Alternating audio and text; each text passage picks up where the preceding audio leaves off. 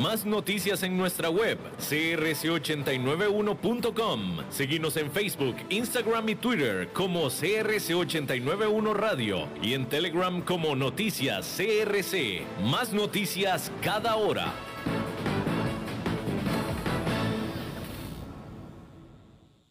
CRC 89.1 Radio y Cadena Radial Costarricense no se hacen responsables por las opiniones emitidas en este programa.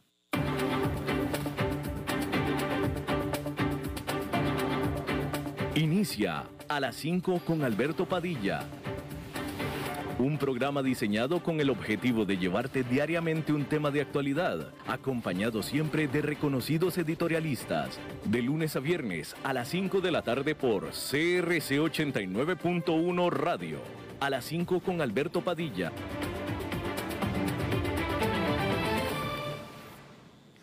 Hola, ¿qué tal? Saludos, bienvenidos a esta emisión de A las 5 con su servidor Alberto Padilla. Muchísimas gracias por estarnos acompañando, muchísimas gracias por estar ahí. Estamos transmitiendo también por Facebook Live en la página de este programa, A las 5 con Alberto Padilla, así como también en podcast, en las diferentes principales plataformas como Spotify, Apple Podcast y Google Podcast, entre otras seis más. Aquí en Costa Rica este programa que sale en vivo en este momento a las 5 de la tarde se repite todos los días a las 10 de la noche aquí en CRC 89.1 FM. Al otro lado de los cristales, controlando los incontrolables, el señor David Guerrero y la producción general de este programa a cargo de la señora Lisbeth Ulet.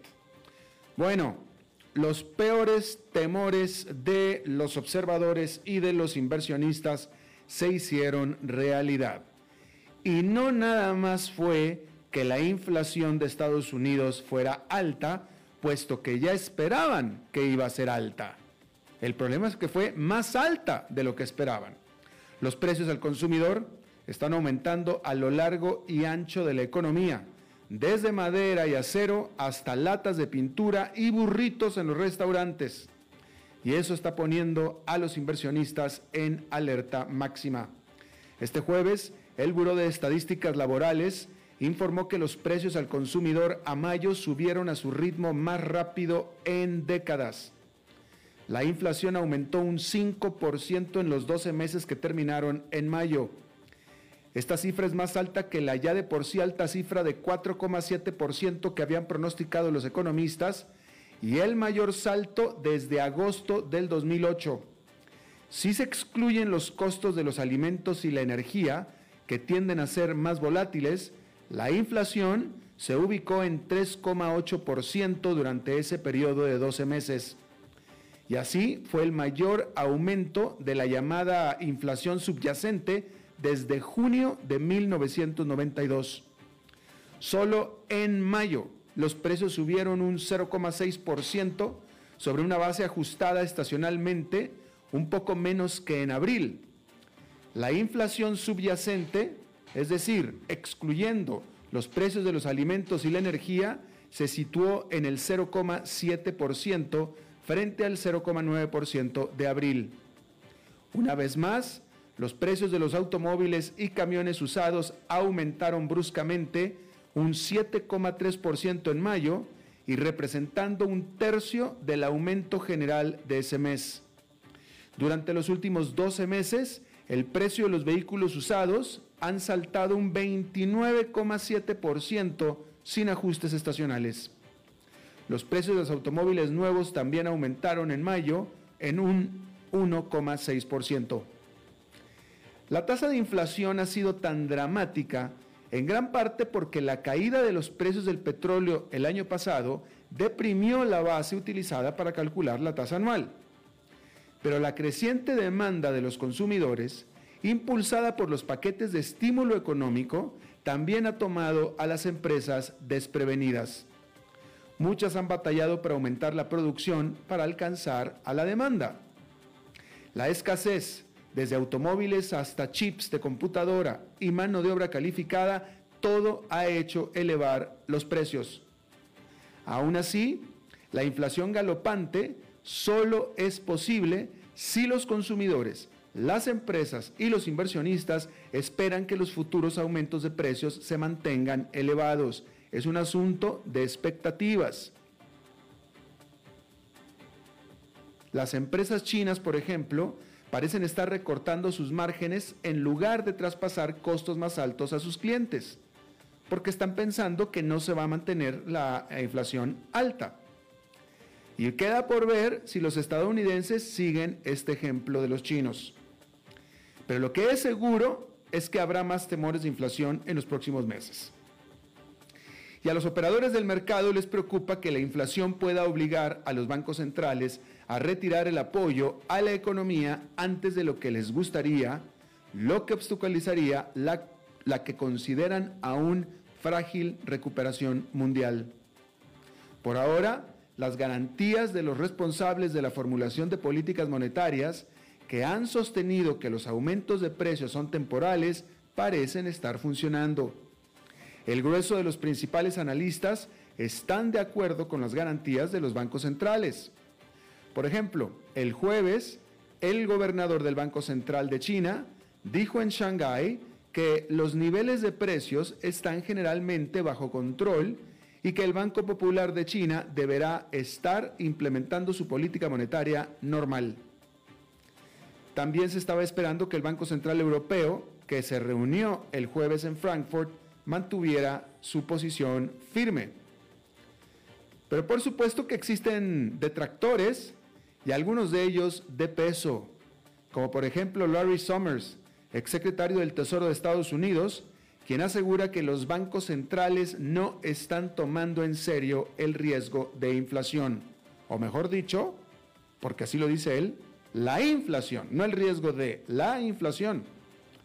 Por lo pronto, a Wall Street no le gustó nada al principio el reporte de inflación y reaccionó con caídas generalizadas al inicio de la sesión bursátil. Sin embargo, hacia el avance de la sesión de este jueves allá en Nueva York, los indicadores quedaron al final en territorio positivo con el índice industrial Dow Jones quedando arriba por 0,06%, una ganancia marginal.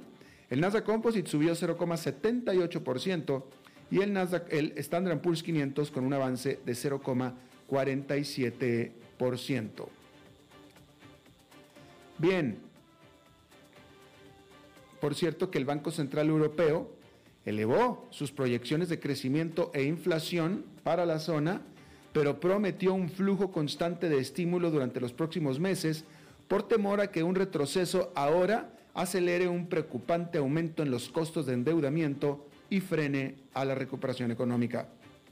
El Banco Central ya compra la mayor parte de la nueva deuda emitida por los gobiernos de la zona euro y ahora el BCE dijo que compraría bonos a un ritmo significativamente más alto que durante los primeros meses del año, reafirmando su promesa de marzo, como esperaban la mayoría de los analistas. La inflación en la Unión Europea llegó a un 2% estimado en mayo, pero si se eliminan los factores a corto plazo, la inflación se reduce a solo 1%. Dado el débil crecimiento de los salarios y la cantidad de capacidad económica que aún no se utiliza, sería prematuro reducir sustancialmente el ritmo de compra de activos. La nueva deuda europea complica aún más las decisiones de los responsables de política monetaria. Se empezarán a emitir hasta 122 mil millones de dólares en las próximas semanas. Se supone que financiará la recuperación pero también dificultará que el banco retire la demanda sin que los inversionistas sientan una crisis crediticia.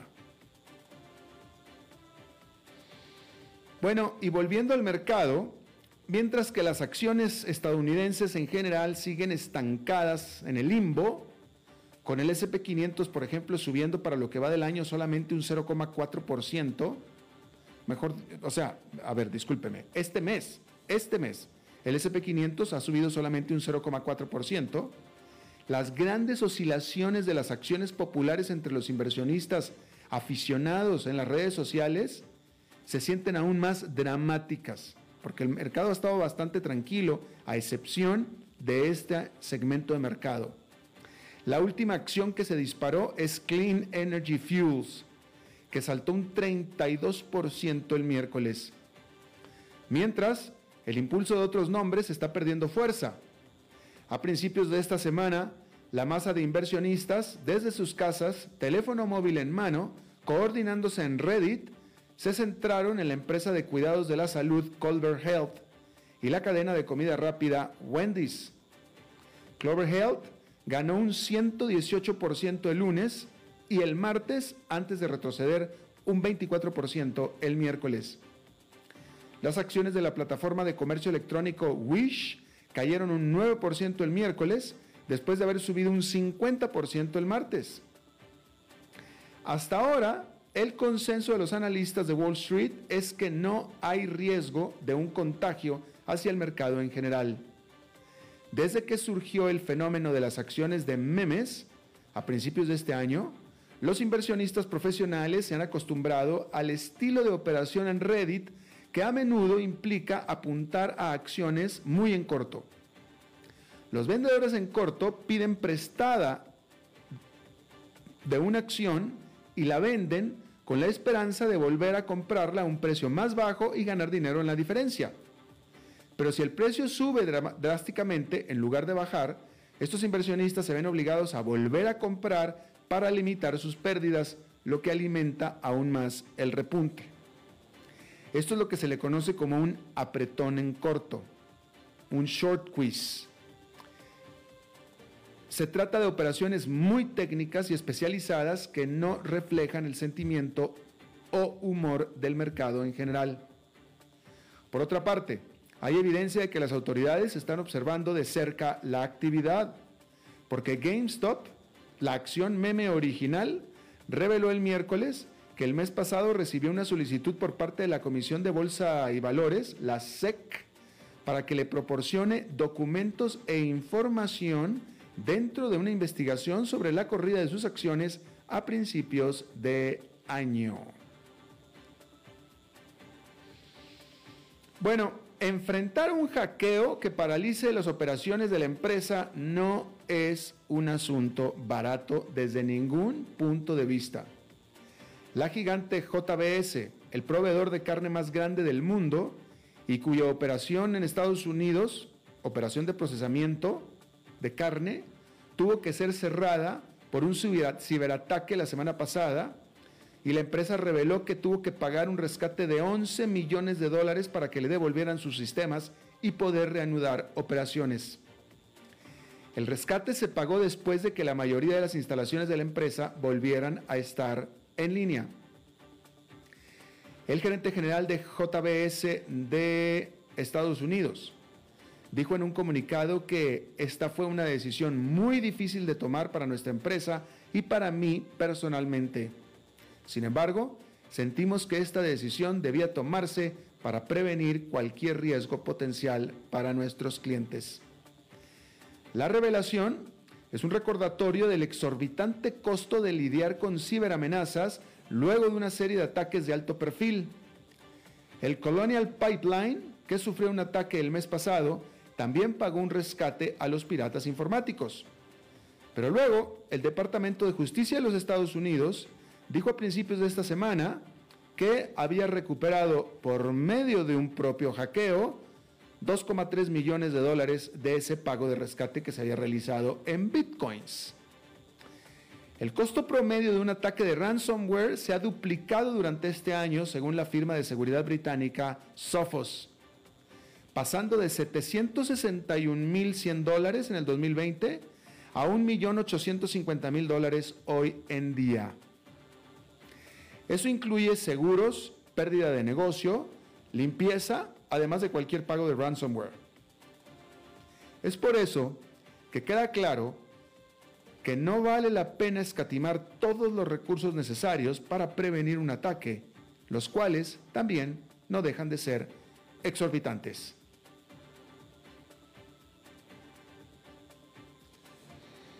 Bien,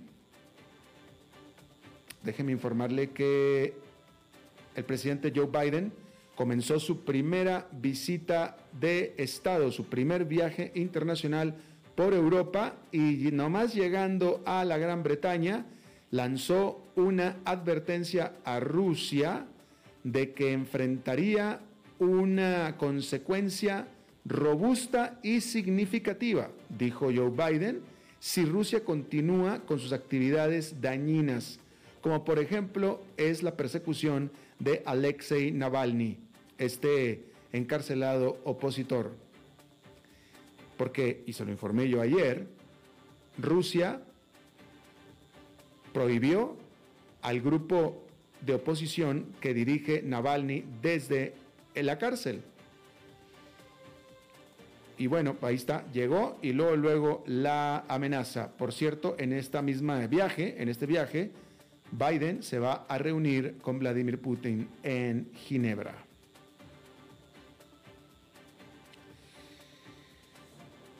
Bueno, eh, hay que decir que la Junta Militar de Myanmar le abrió un caso de corrupción en contra de Aung San Suu Kyi, que es la líder de facto, era la líder de facto de Myanmar, hasta que fue derrocada el primero de febrero por este golpe militar. Y de hecho ya fue acusada, encontrada culpable de, eh, pues de corrupción, básicamente, y la mandaron a la cárcel por 15 años. Así es que simplemente se cumplió con lo que ya se estaba esperando allá en Myanmar. Bueno, eh, la empresa canadiense TC Energy anunció formalmente que cancela el proyecto para el oleoducto Keystone XL Pipeline, el cual pretendía transportar el gas y petróleo desde las arenas de Canadá hacia las refinerías del Golfo de México de los Estados Unidos. Era un proyecto titánico que tenía un costo estimado de 8 mil millones de dólares, pero que se había absolutamente politizado durante los últimos 10 años entre activistas del medio ambiente y intereses de la industria del el petróleo, por supuesto. Sin embargo, ya se sabía que la muerte de este proyecto era inminente, luego que el presidente Biden en su primer día en la oficina oval en febrero canceló la construcción, canceló la licencia de construcción de este eh, oleoducto. Y bueno, entonces al oleoducto le tocaba esperar cuatro años a ver si dentro de cuatro años quedaba en la oficina oval un republicano o se quedaba otra vez Joe Biden o otro demócrata. Es decir, un demócrata iba a hacer la misma acción que hizo Joe Biden. Entonces, Keystone dijo, sabes qué, no vale la pena esperar otros cuatro años, ya llevamos diez en esto, mejor cancelamos el proyecto y adiós que te vaya bien.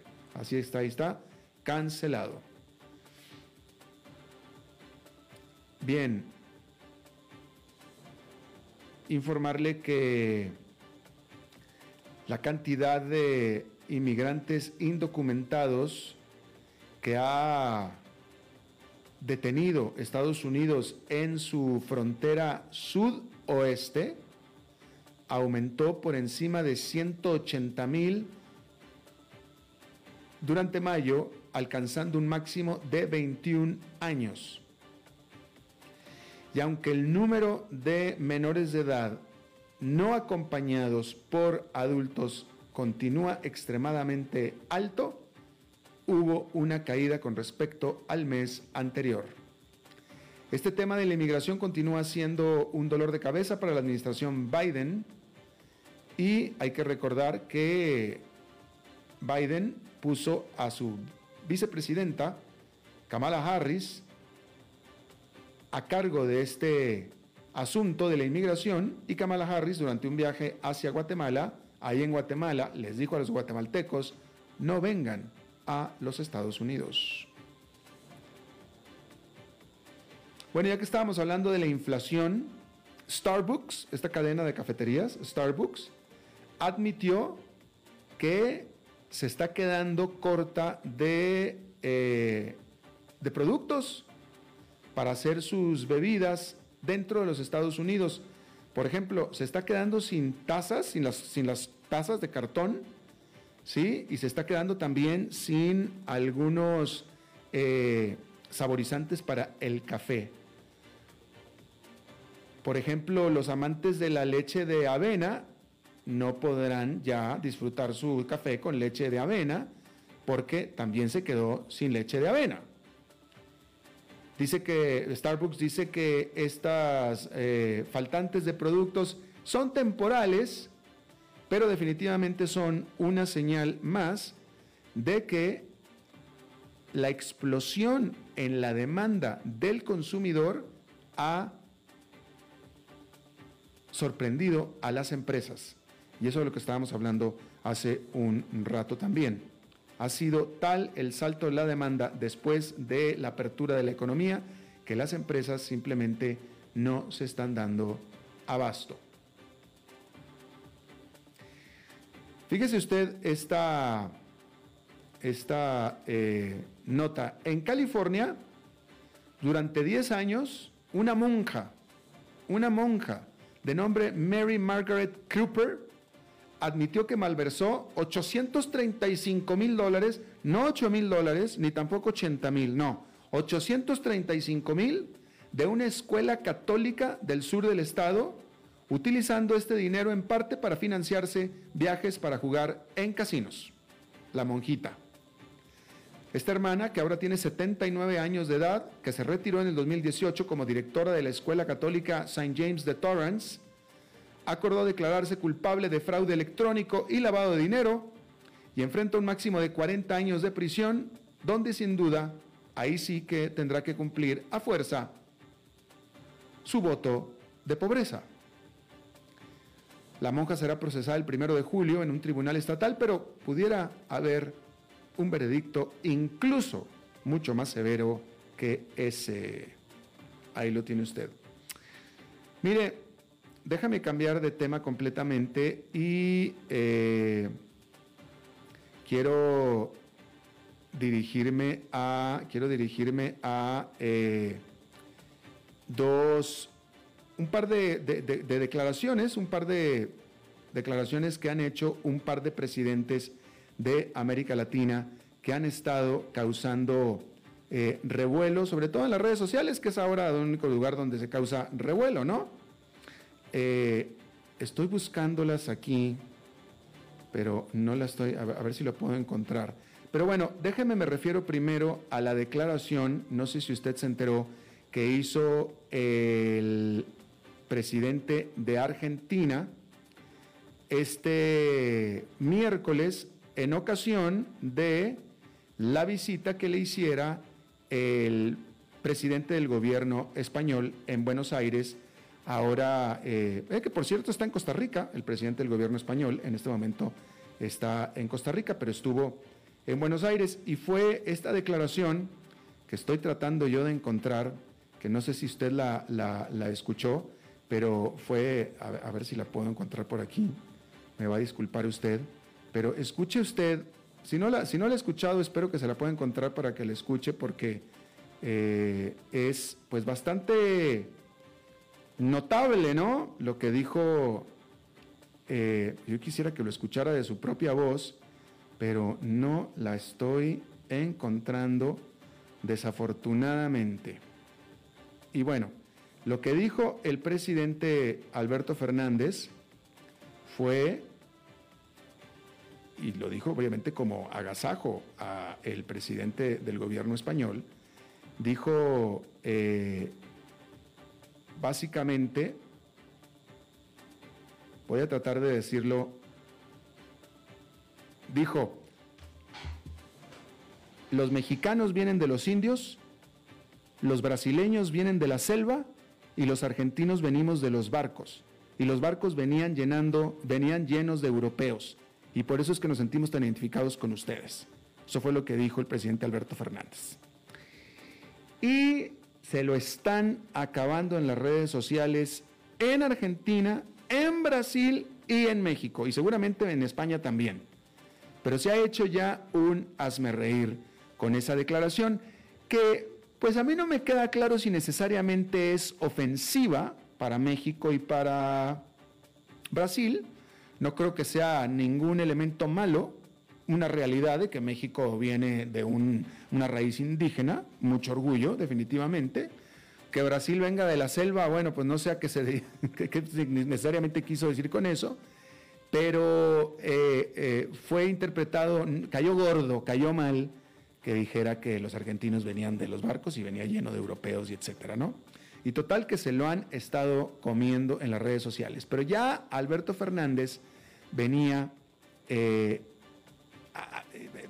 aparentemente es propenso a dar declaraciones de este tipo y ya se lo traen de bajada en Argentina. Pero ahora ya es a nivel internacional porque ya involucró con esta cita a otros países y se lo digo, en Brasil y en México ya lo traen también así. Y bueno, discúlpenme, pero yo quisiera preguntar en dónde, en qué instancia puedo yo denunciar y poner mi queja de que este presidente, por primera vez en la historia, ha manchado el buen nombre y la reputación y la seriedad y la formalidad del nombre Alberto. Porque ya en Argentina ya no es Alberto Fernández ni es el presidente, es Alberto. Y ya Alberto se está convirtiendo en un sinónimo de estupidez, de tonto, en Argentina. Entonces ya nada más es Alberto. Y ya dices Alberto y ya automáticamente estás hablando de un tonto. Y hasta este momento no era así. Hasta este momento Alberto era un nombre bien sonante, pero ya no más.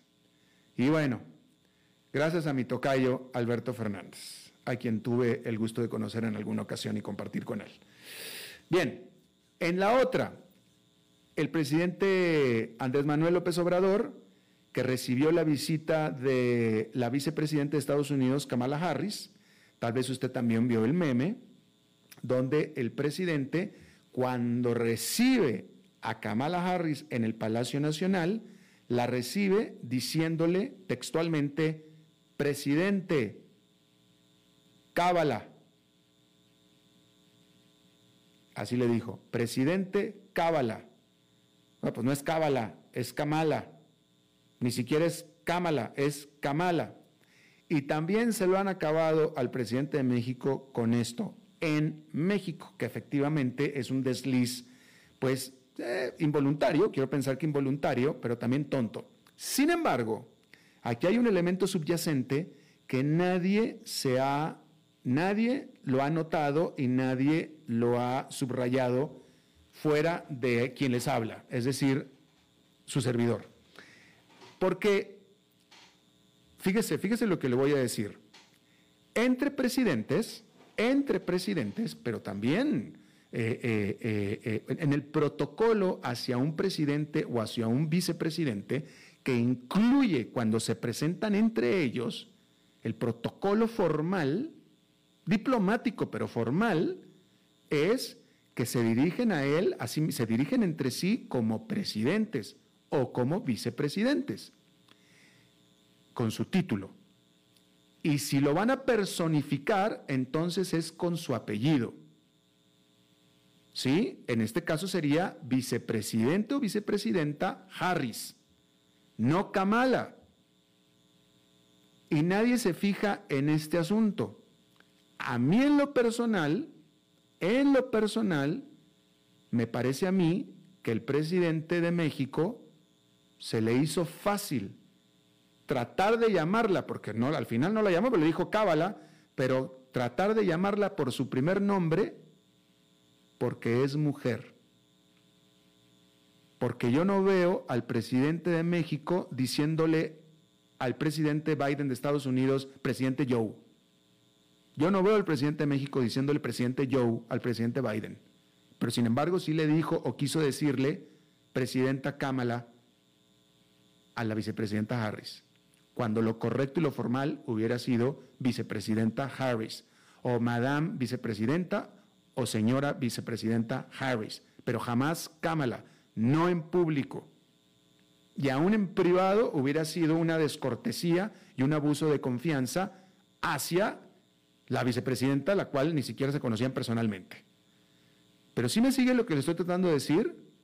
A mí me parece que al presidente de México le pareció fácil dirigirse por su primer nombre, por su nombre de pila, a la vicepresidenta de un país solamente porque era mujer. Si ese vicepresidente hubiera sido hombre, no lo hubiera llamado por su primer nombre, se lo puedo asegurar. Pero de nuevo, en México no lo están señalando así, simplemente se van por el lado de que se le trabó la lengua y en lugar de decirle Kamala le dijo Cábala o Kamala y le dijo Cábala. Pero el punto es que no debió haberle dicho por su primer nombre. ¿Es la vicepresidenta o es en todo caso la vicepresidenta Harris? No sé usted qué piense al respecto. Vamos a hacer una pausa y regresamos con más. A las 5 con Alberto Padilla por CRC 89.1 Radio. Dijo Salvador Dalí.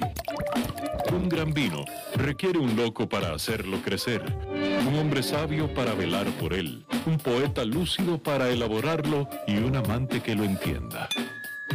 Bodegas y viñedos La Iride, vinos argentinos de la región de Mendoza. Colecciongourmet.com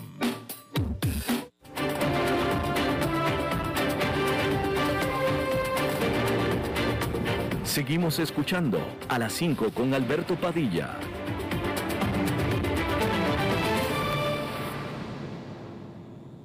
Desde los verdes bosques de nuestra montaña nos llega agua Cerros de la Riva, agua fresca de manantial que te permitirá vivir en equilibrio, proteger tu salud y la de tu familia, libre de sustancias químicas, envasada sin alterar su naturaleza a 2.000 metros de altura. Agua Cerros de la Riva, naturalmente neutral. Búscanos como cerrosdelariva.gmail.com. Llámanos al 8374 3229. Cerros de la Riva, Live Spring Water. Dijo Salvador Dalí. Un gran vino requiere un loco para hacerlo crecer, un hombre sabio para velar por él, un poeta lúcido para elaborarlo y un amante que lo entienda. Bodegas y viñedos La Iride, vinos argentinos de la región de Mendoza. Colecciongourmet.com desde Maipú, Mendoza, la tierra del olivo nos llega aceite de oliva Laur. Su delicada y elegante textura, así como su afrutado aroma vegetal, lo convierten en un aceite especial para paladares exigentes. Disponible en tres variedades: Laur Cruz de Piedra, Laur Aceite de Oliva Extra Virgen y Laur Gran Mendoza Aceite de Oliva Extra Virgen. Lo mejor de tres zonas en una sola botella. Galardonado con el Gran Prestige Gold en el Terra Olivo 2018. Aceites de oliva Laur no pueden faltar en tu mesa. De venta en todas las tiendas, don Fernando.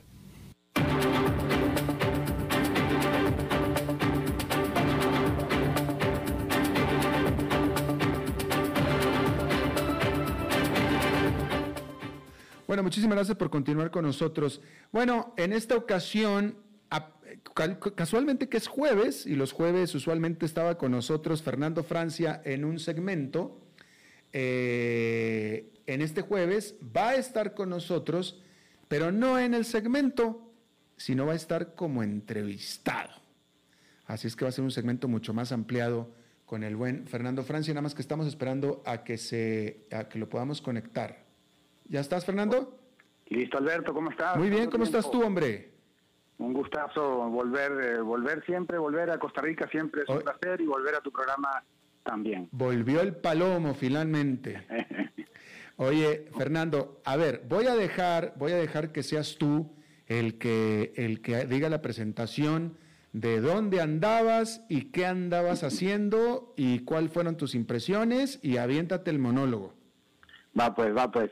Em, estaba en México, estaba en México, eh, un poco creo que las últimas intervenciones aquí eran ya desde allá, coincidimos ambos desde México y trabajando en, temas electorales allá en diversas, diversas partes de México. Eh, un, tema fuerte, ¿no? Lo primero, siempre cuando hablamos de temas electorales en México es que es, un tema peligroso de alguna manera y pues esta ocasión no, no fue la excepción. Hubo centenares de atentados contra diversas candidaturas y además esta fue la elección más grande de la historia de México. Pese a que no se elegía presidente, sí se elegían a 500 representantes eh, federales y también a eh, decenas de, eh, gobernadores, va, unos 15 gobernadores más bien, y unas cuantas alcaldías, unas cuantas muchísimas, ¿no? En total, más de 22 mil candidaturas en todo el país, ¿no? Un país grande, un país de muchos millones de habitantes y eh, pues muchísima gente votaba y eso era un gran reto para el INE, el, el, ente encargado de las elecciones en México, ¿no? Eh, en diversos estados como en eh, también además de la Ciudad de México que tiene unas 16 alcaldías. Y bueno, lo segundo eh, que quisiera comentarles es que eh, tenemos que recordar que el 2018, que fue la elección presidencial donde ganó Andrés Manuel López Obrador, actual presidente, eh, se lo conoció como el sismo de Morena, porque Morena realmente, el partido del presidente actual, arrasó en esas elecciones. Y claro, se puede atribuir ese, esa victoria importante eh, en, México por uno de los, de los principales temas, el hartazgo de la población con la política tradicional, ¿no? Representada por el PRI y el PAN y pues eh, de casi casi 100 años con esa con ese tipo de representación política, ¿no? Y otro otro elemento que cabe señalar es que em, aunque Morena perdió en números con lo que tenía anteriormente, es decir, no, no, no avanzó más de lo que había avanzado en 2018, fue de todas maneras el ganador de esta elección porque eh, pues fue el, que más, más, el mejor resultados obtuvo en diversas, eh, diversos estados y diversas alcaldías, ¿no? Eh, algunos vaticinaban la caída estrepitosa ya de Morena porque pues se le critica muchísimo a Andrés Manuel López Obrador y todas sus eh, políticas y sus intervenciones, pero por otro lado, no se dio como caída estrepitosa, aunque obviamente no estaba Andrés Manuel en juego, pero sí eh, un montón de candidaturas de su mismo partido. No se dio esa caída y además sorprende muchísimo que con mediciones importantes a las que yo tuve acceso allá en diversos estados, eh, Andrés Manuel mantenía un 70% de aprobación en la población, lo cual sorprendía muchísimo a mucha gente que eh, pues esperaba que ya la, la, población estuviera eh, hubiera esta, esta, doble este doble hartazgo no hartazgo con lo anterior y hartazgo ya con lo actual no eso todavía no no se dio. Pero quizás otra razón por la que Morena no cayó y ahí pues eh, parte de mi evaluación de las elecciones en México es que el PRI y el PAN como principales partidos tradicionales y también sumado el PRD ya en esa categoría, porque ya tiene unos cuantos años allí, pues no han hecho el recambio que la población claramente le estaba pidiendo votando a Morena, no han hecho la autocrítica que se le pide, no han dado ni siquiera eh, alguna señal, aunque sea mínima, para mostrar al electorado que no son lo mismo por lo que los rechazaban antes, ¿no? Es como eh, eh, pues eh, e, e, ese novio eh, al cual ya rechazaste y después viene con la misma con la misma cantaleta, ¿no? Ahora otro otro elemento interesante que, se da a partir de hace ya algunos años es la participación del Movimiento Ciudadano, un partido digamos que podemos todavía decir nuevo y por sobre todo porque no ha tenido tanto tanta relevancia, en, sobre todo en, todos los temas federales, no ha llegado al gobierno de México, pero sí ha gobernado algunos estados y ganó eh, Nuevo León, un estado del norte, en donde un personaje bastante particular se hizo con la gobernatura de ese estado, eh, que eh, pues de alguna manera plantea renovar la política, pero renovarla hacia quizás la, la banalidad de la política, ¿no? Entonces, eh, es sí una renovación, pero una renovación no hacia lo importante, sino hacia lo banal, lo cual también pues sorprende un poco, pero no deja de ser parte de eh, eh, los residuos que deja la política tradicional que no con, que no em, satisface a la ciudadanía, ¿no? Entonces, bueno, algunos em, estados y alcaldías estaban que estaban en manos de Morena eh, las, perdieron, pero algunas otras las ganaron. Y resulta muy curioso la Ciudad de México, que tiene 16 alcaldías, que tiene básicamente como una división entre este y oeste, ¿no? Eh, en donde todas las del este, unas, unas siete, quedaron en manos de Morena y todas las del oeste quedaron en, en manos de otros partidos, principalmente la alianza PAN, PRI y PRD, una alianza imposible de imaginar en los años 90, en donde el PRD era la izquierda eh, fuerte, el, PRI era la, el PAN era la ultraderecha y el PRI una especie de socialdemocracia, eh, eh, si se le puede llamar así, pero, pero más por, por su nacimiento con la Revolución Mexicana y tal. Pero eh, esta alianza, que no te podías imaginar hace algún tiempo por, porque se odiaban entre esos partidos, pues ahora se dio en muchísimos lugares y ganó muchas alcaldías en la Ciudad de México. Ahí sí hay quizás un revés hacia Morena que tenía más alcaldías en la Ciudad de México, obviamente las alcaldías quizás más importantes por estar ahí en, en la capital, ¿no?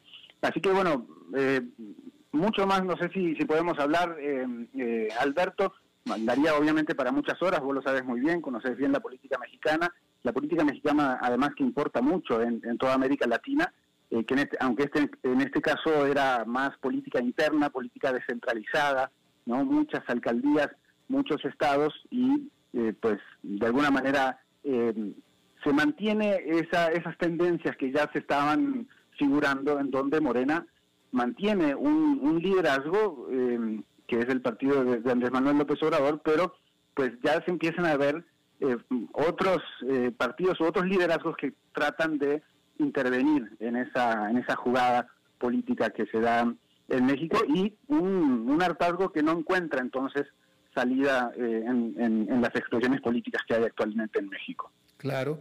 Eh, cuéntanos, eh, dices que estuviste involucrado eh, en alguna campaña política. ¿En esa campaña política que estuviste involucrado, ganó el candidato?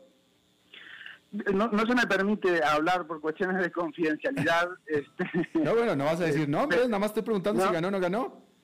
Sí, algunas sí, otras no, entonces pues está, porque eran varias, pero en definitiva eh, lo interesante es haber visto desde adentro esa, esa actividad, una actividad muy distinta a la que estoy acostumbrado acá en Costa Rica. Eh, realmente se practican cosas para bien y para mal, muy distintas, algunas para, para mal, lamentablemente, porque sabemos que la política es muy complicada y, de ese tipo de cosas se, se, pudieron ver, eh, digo en general, en, en México, pensando especialmente en esa peligrosidad que leemos y que aquí podíamos leer en la prensa, ¿no? En, la prensa costarricense podía leerse algunos de esos peligros. Algunos, yo leí, en este momento no tengo el dato, pero leí alrededor de 35 asesinatos de distintas candidaturas, algunas de ellas a gobernador, algunas de ellas a presidencias municipales, eh, principalmente del sur y centro de, México. Pero, pero bueno, una, una actividad muy intensa que además pues no me permitió estar acá en el programa, que yo espero recuperar cuando vos lo dispongas eh, mi, mi, colaboración permanente contigo con el programa y con la radio. Este, es que tú sabes cómo dice la, la Biblia, dice que el que se fue a la villa... Perdió la silla, pero el que fue y volvió... bueno, bueno, entonces por eso ahí estamos, ahí estamos en eso, ahí estamos en eso. Ahí va. Oye, cuéntame, este, ¿puedes decir por dónde anduviste en México? Al norte, principalmente al norte eh, creo que cerca de tus tierras, Alberto, pero eh, y también en, en, otra en otro estado más al centro de, ¿Estuviste, del, país. ¿Estuviste en la frontera? Por ahí, sí. ¿Qué te pareció? ¿Qué te pareció? Bueno, a mí me parece que la frontera México-Estados Unidos es uno de los lugares más sui generis del mundo. Sí, absolutamente, absolutamente, Alberto. Porque fíjate que yo he estado en, en, en algunas ciudades fronterizas ya antes haciendo otras actividades, este, como Tijuana, Mexicali, eh, y, ahora más por el lado de Tamaulipas, que es, digamos, hacia el otro lado totalmente de, la frontera eh, eh, mexicana, conocí el río Bravo, que no lo había visto antes, y sí, tiene, tiene particularidades, particularidades importantes. Ahora, también tiene, em, lamentablemente, todo este tema de, la, de, la, de que las noticias diarias son espeluznantes realmente, ¿no? Uno las ve de lejos, pero no es lo mismo verlas de cerca eh, que, realmente aparecen eh, pues asesinatos, aparecen eh, todo el tema del coyotaje, de repente aparecen, qué sé yo, algún momento como 40 guatemaltecos ahí, eh, pues abandonados a su suerte en medio del desierto, un montón de, de, cosas, pero también hay otro lado, ¿no? Que no los leemos porque no son noticias y que es la gente que vive allí y la gente que además que de todo México llega hasta ahí y como no logra cruzar se queda allí y van generando una especie de, crisol, ¿verdad? De, de, deseos, de búsqueda de oportunidades y que van trayendo también sus costumbres, ¿no? Entonces generan esas sociedades tan particulares, ¿no? De que, de que concentran mucha cosa, que por un lado les falta quizás una identidad propia y por otro lado eh, traen consigo identidades de otros estados de México eh, que se concentran allí, ¿no? bien particular las dinámicas fronterizas eh, eh, en tu país, Alberto. Definitivamente. Yo, creo que toda frontera es particular, pero si te pones a pensar, y ya habíamos hablado de esto, no hay en el planeta completo, no hay una frontera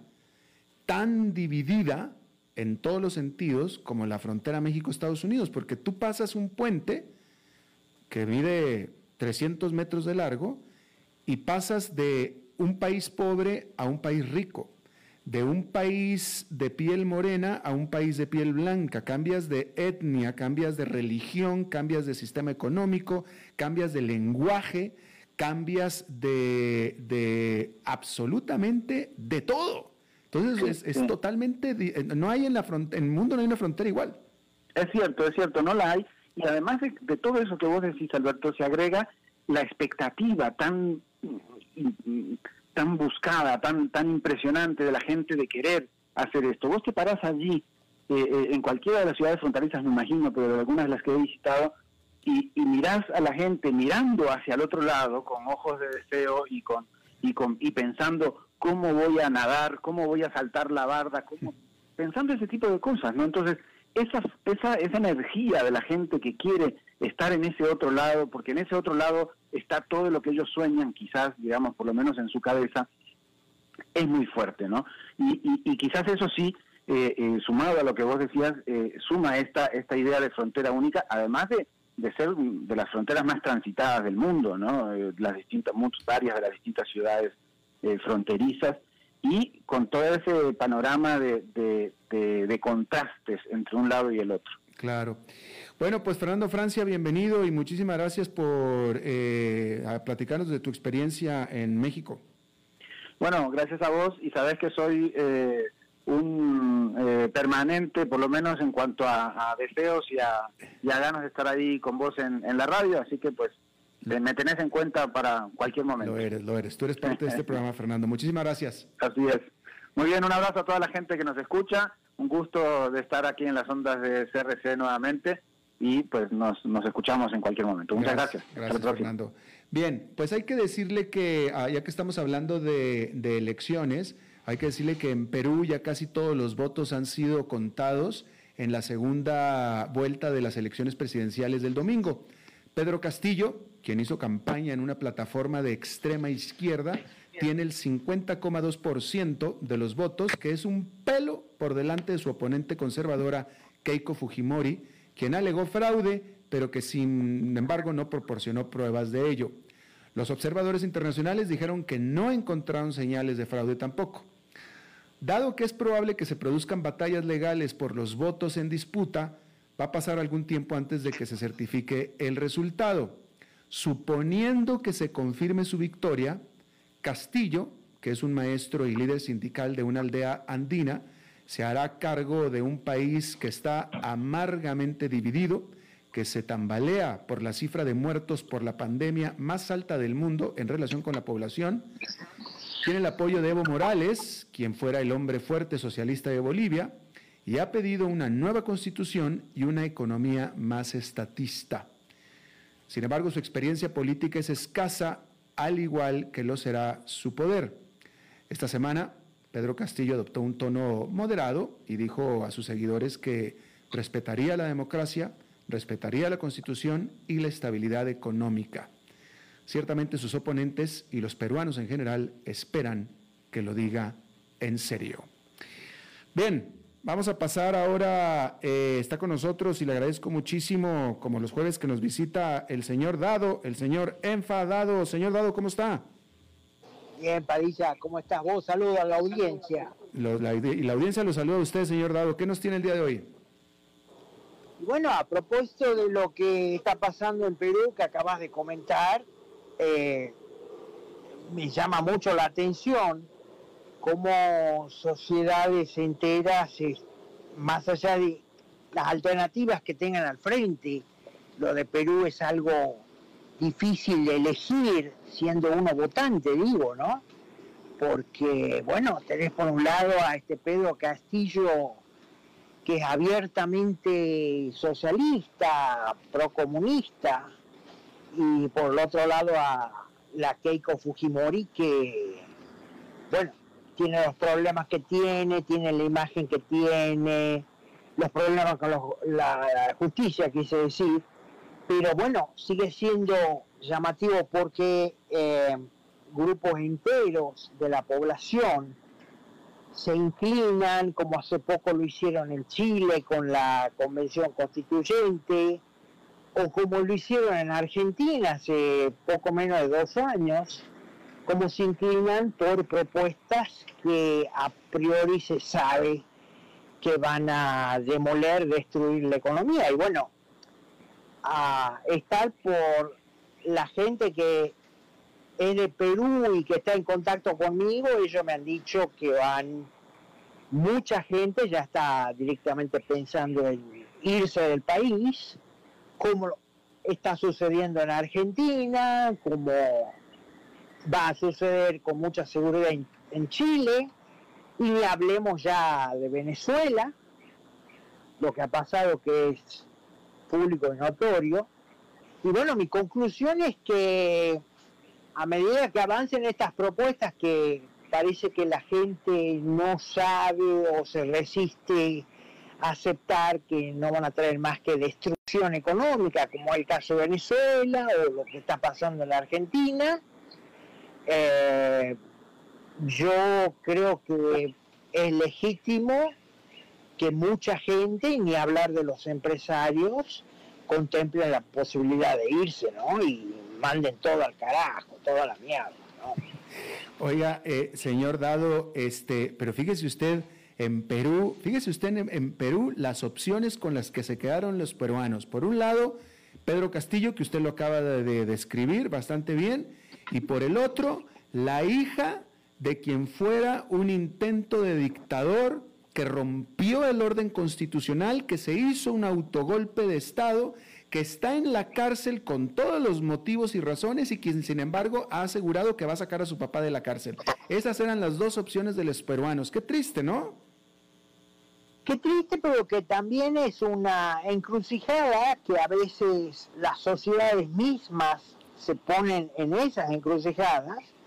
Y bueno, hay que tener en cuenta que gente respetable, digamos, desde el punto de vista político, como Mario Vargas Llosa, su hijo Álvaro, ha manifestado que el mal menor en este caso es Keiko Fujimori, ¿no? que otra vez todos sabemos que tiene sus problemas eh, con la justicia, ella, y bueno, el antecedente de su padre y todo lo que fue Fujimori para como experiencia política para Perú.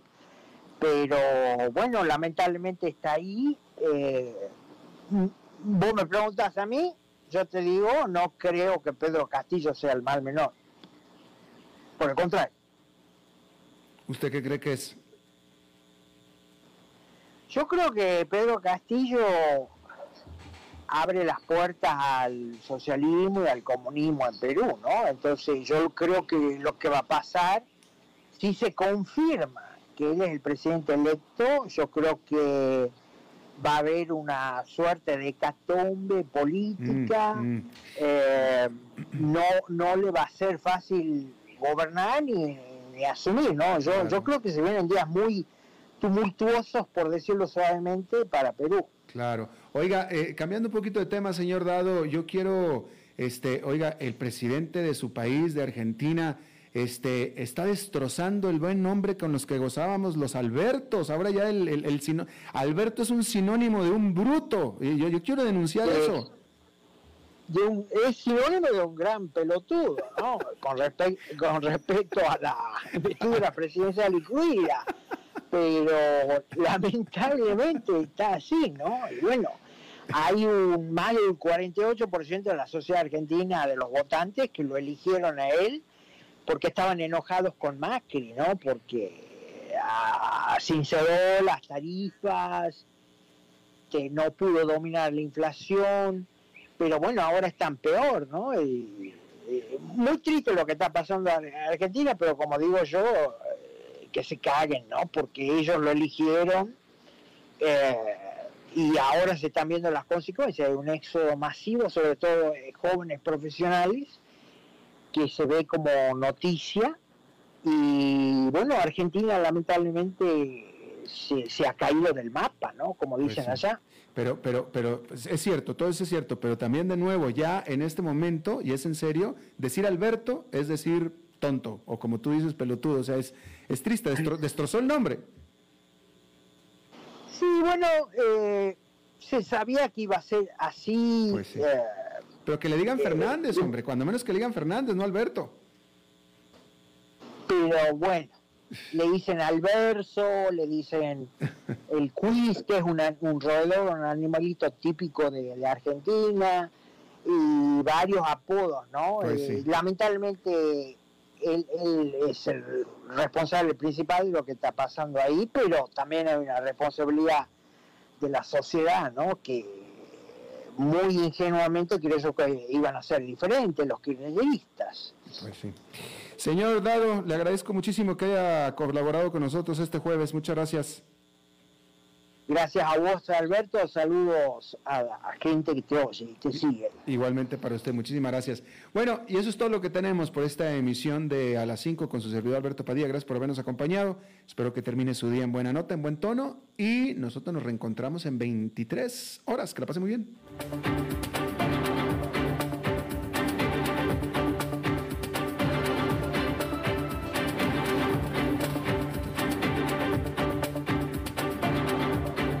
Concluye a las 5 con Alberto Padilla. Un programa diseñado con el objetivo de llevarte diariamente un tema de actualidad, acompañado siempre de reconocidos editorialistas, de lunes a viernes a las 5 de la tarde por CRC 89.1 Radio, a las 5 con Alberto Padilla.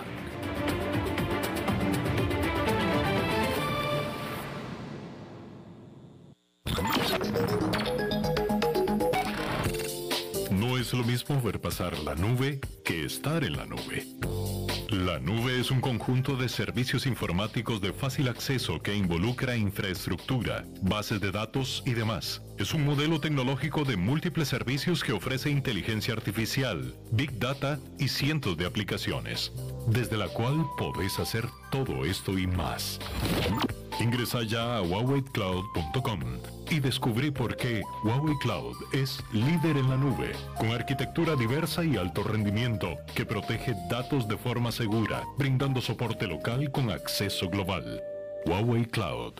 Cloudificate y crece con Huawei Cloud.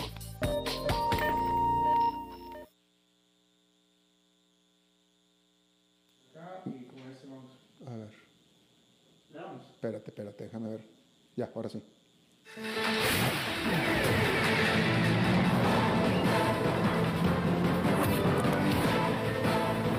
Inicia el resumen informativo en noticias CRC 89.1 Radio.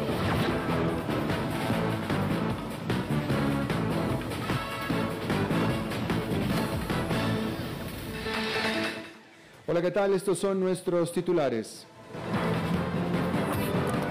Rechazan llamar al presidente, mejor dicho, rechazan llamar a representantes de Pfizer a comparecer al Congreso. Denuncian penalmente a diputado Cascante por tráfico de influencias y cohecho. Casi 15.000 licencias vencen este mes en el territorio nacional. UCAE pide la liberación de los presos políticos en Nicaragua y el respeto a los derechos humanos. En el mundo, el Papa Francisco admite que la Iglesia está en crisis por los casos de abuso sexual.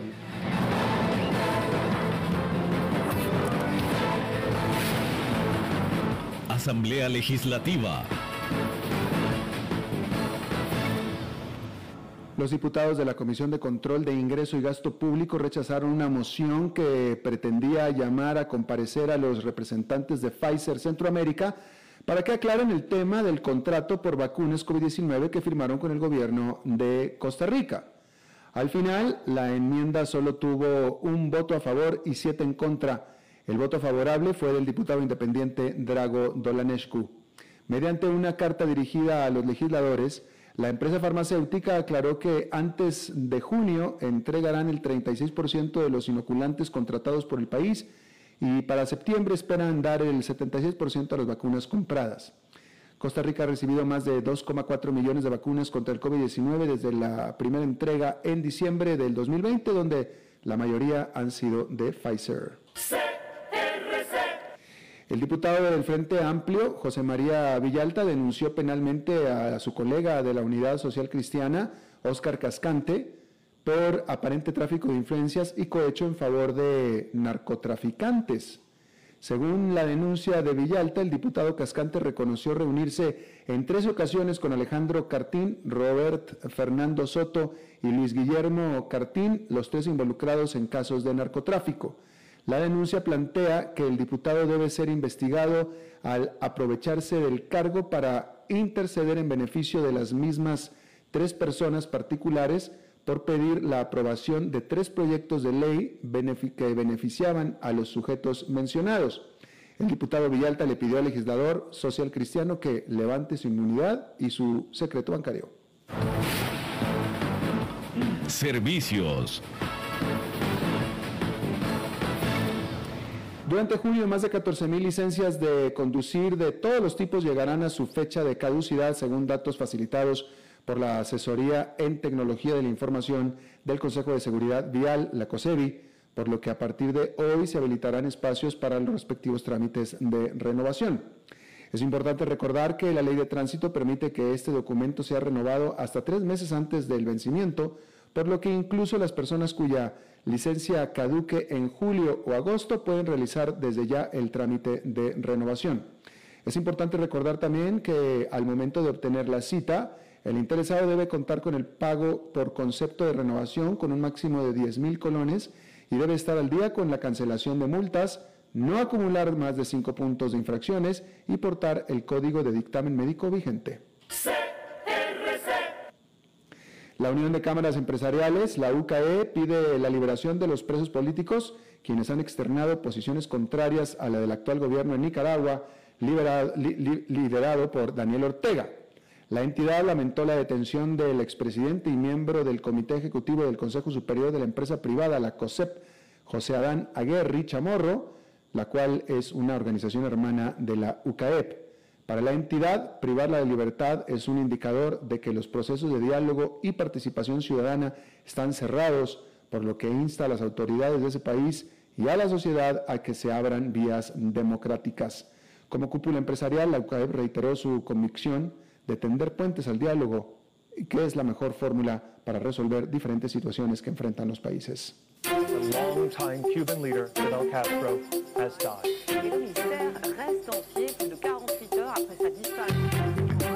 Internacionales.